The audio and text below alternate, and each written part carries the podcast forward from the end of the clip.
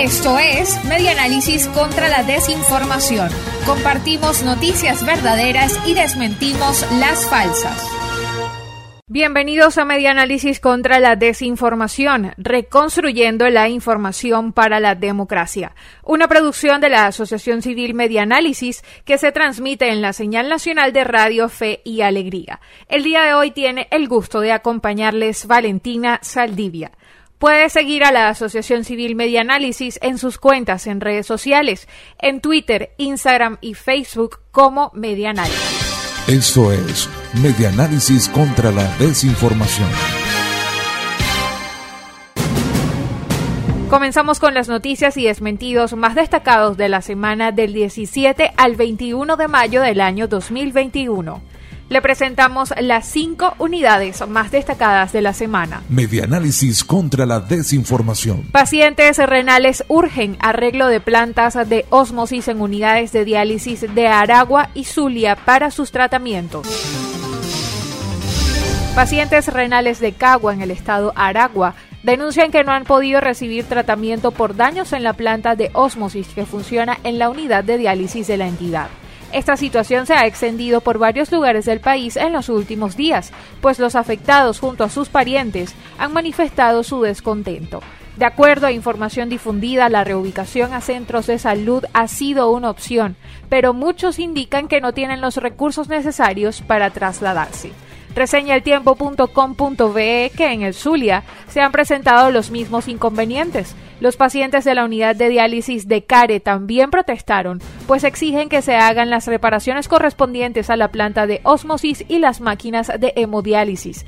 Destacaron que del funcionamiento de estos equipos depende la vida de muchos y piden soluciones que les permitan continuar con sus tratamientos. Además solicitaron asistencia al Seguro Social y a las autoridades sanitarias en todo el territorio nacional. Esto es Medianálisis contra la Desinformación. Seguimos con este resumen semanal. También esta semana presentamos que la ONG Justicia Venezolana rechaza traslado de presos políticos militares a cárceles comunes donde existe hacinamiento. La directora de la organización no gubernamental Justicia Venezolana, Lilian Camejo, rechazó el miércoles 19 de mayo el decreto 4610 publicado en Gaceta Oficial 42125, según el cual se ordena transferir la custodia de presos políticos militares ubicados en la sede de la Dirección General de Contrainteligencia Militar y el Servicio Bolivariano de Inteligencia Nacional al Ministerio de Asuntos Penitenciarios, según reseña el tiempo.com.be. Camejo indicó que la nueva medida podría suponer un enorme riesgo para la integridad física de los mismos ante el hacinamiento en reclusorios comunes. Expresó Camejo que como organización han denunciado por años las pésimas condiciones que existen tanto en la DGCIN como en el SEBIN por tratarse de centros de detención preventivos. Con profunda preocupación alertan que pretenden trasladar a varios de los 140 militares presos políticos a sitios de reclusión donde abundan casos de enfermedades crónicas existe desnutrición y no se garantizan los derechos humanos a los detenidos. Eso es Medianálisis contra la Desinformación. Seguimos con este resumen semanal. Colombia podría abrir frontera con Venezuela el primero de junio como parte del plan de reactivación económica responsable.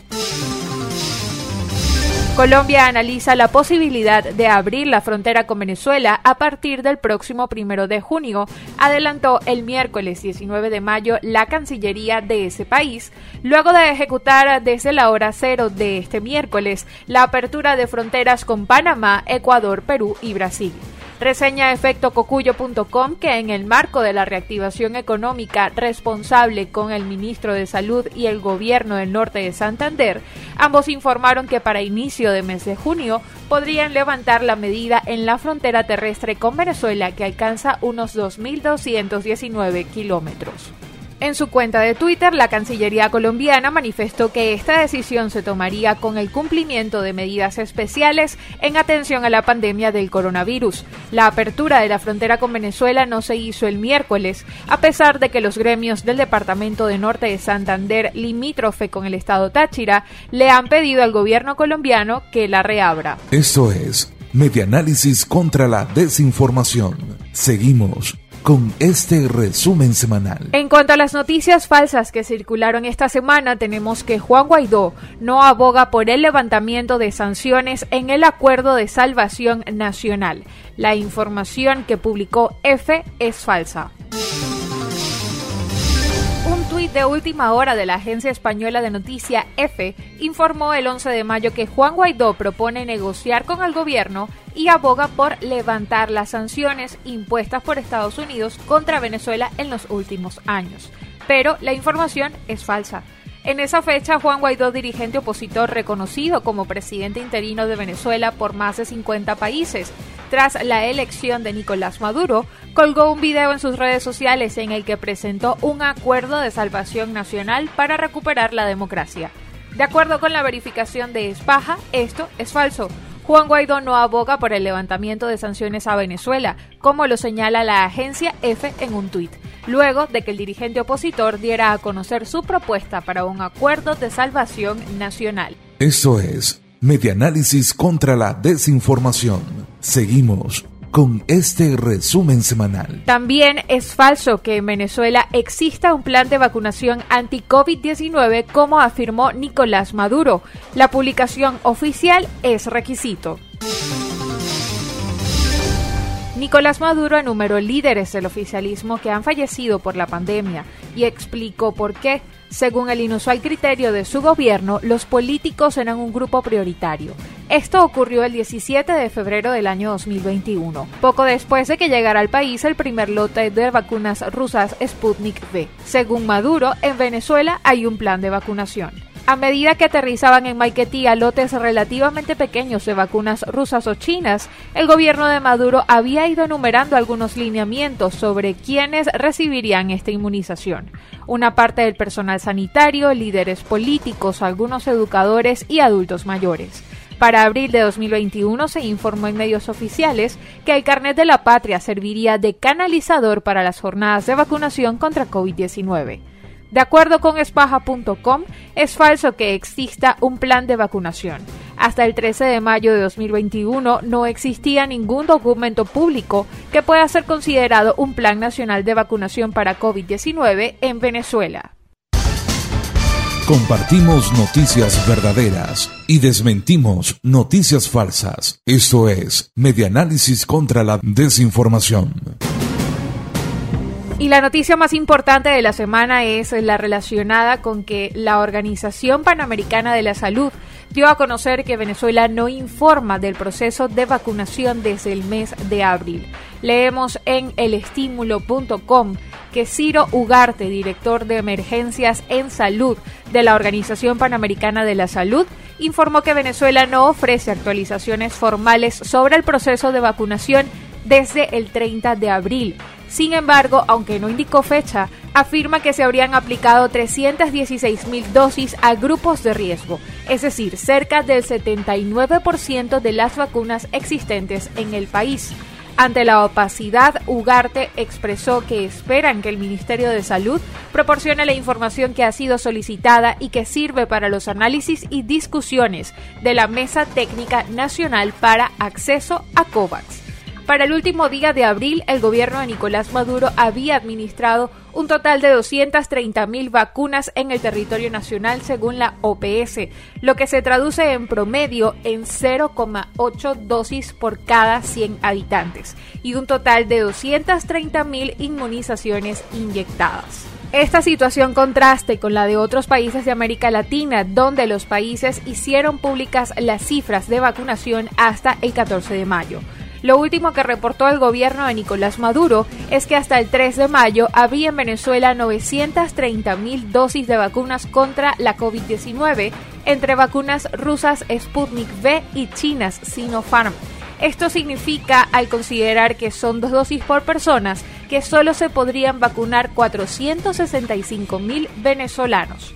Venezuela ha hecho adelantos de un poco más de 101 millones de dólares para obtener vacunas a través de COVAX, según Ugarte. Para obtenerlas quedarían por cancelar 18 millones de dólares, ellos sin incluir los posibles atrasos en la producción. Por esto último, el representante de la OPS señaló que las vacunas podrían llegar en julio, un mes más tarde del indicado en su último reporte. Por otra parte, Jarbas Barbosa, subdirector de la OPS, mencionó también que la institución firmará un contrato en los próximos días con Johnson Johnson para obtener vacunas Hassen.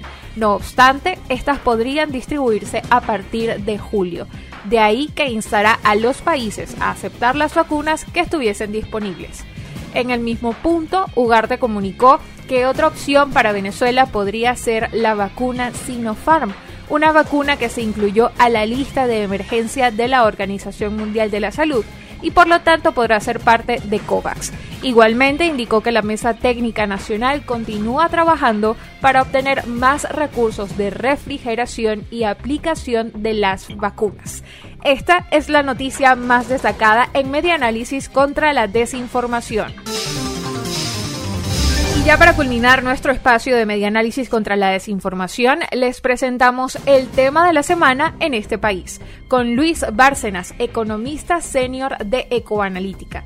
Escuchemos parte de sus declaraciones en el programa En este país de Radio Fe y Alegría sobre las perspectivas económicas para Venezuela y el incremento del dólar paralelo. Bueno, lo que hemos visto con el tipo de cambio es algo regular en un entorno hiperinflacionario, un entorno donde los venezolanos no tienen confianza en su moneda y se refugian en el dólar, en la divisa, como una medida de protección de sus ingresos, ¿no? Y en la medida que se refugian en, esa, en esas divisas, el tipo de cambio va a aumentar porque la demanda de esa divisa va a aumentar, ¿no? Lo que hemos visto, digamos, es un poco el ajuste al entorno hiperinflacionario que seguimos viviendo, ¿no? De hecho, las caídas, digamos, el menor crecimiento del tipo de cambio en semanas anteriores no ha sido más que una contención de este indicador por parte del, del Ejecutivo Nacional vendiendo divisas a través del sistema financiero a los privados. Y en la medida que eso ocurra, y en la medida que además el Ejecutivo frena la creación de bolívares, la creación de circulación de bolívares en la economía, los venezolanos se ven con menos recursos para adquirir divisas y con más divisas en circulación. Y en, ese sentido, en ese momento no se podía eh, vender las divisas a un precio tan alto, es decir, un tipo de cambio más alto, porque había mucha oferta de divisas. Cuando eso finaliza es cuando esa demanda de divisas en un entorno hiperinflacionario vuelve a resurgir, que es lo que ha pasado en la última semana y el tipo de cambio comienza a incrementarse. ¿no? Entonces lo que estamos viendo no es más que de nuevo el ajuste que hace el venezolano frente al recibir un mayor ingreso en bolívares, entre grandes comillas, su ingreso regular, es que en un entorno inflacionario los va a cambiar inmediatamente a dólares, ¿no? Y lo que vimos previamente eso fue simplemente una contención, eh, digamos una limitante al crecimiento de ese tipo de cambio con una mayor inyección de divisas y una menor inyección de bolívares. Básicamente el, costo de la vida en dólares no es más que algo que, que denominamos los economistas apreciación real del tipo de cambio es que básicamente las divisas que nosotros empleamos para consumir o inclusive para proteger nuestros ahorros en bolívares, o sea, cambiar nuestros ahorros en bolívares a divisas y protegerlos así, esas divisas pierden poder de compra. ¿Por qué lo pierden? Porque usted usualmente, aun cuando hay hay muchos dólares eh, usándose como medio de pago, todavía hay bolívares que también se usan como medio de pago, ¿no? Y frente a las diversas limitantes y los diversos problemas que enfrentamos los venezolanos para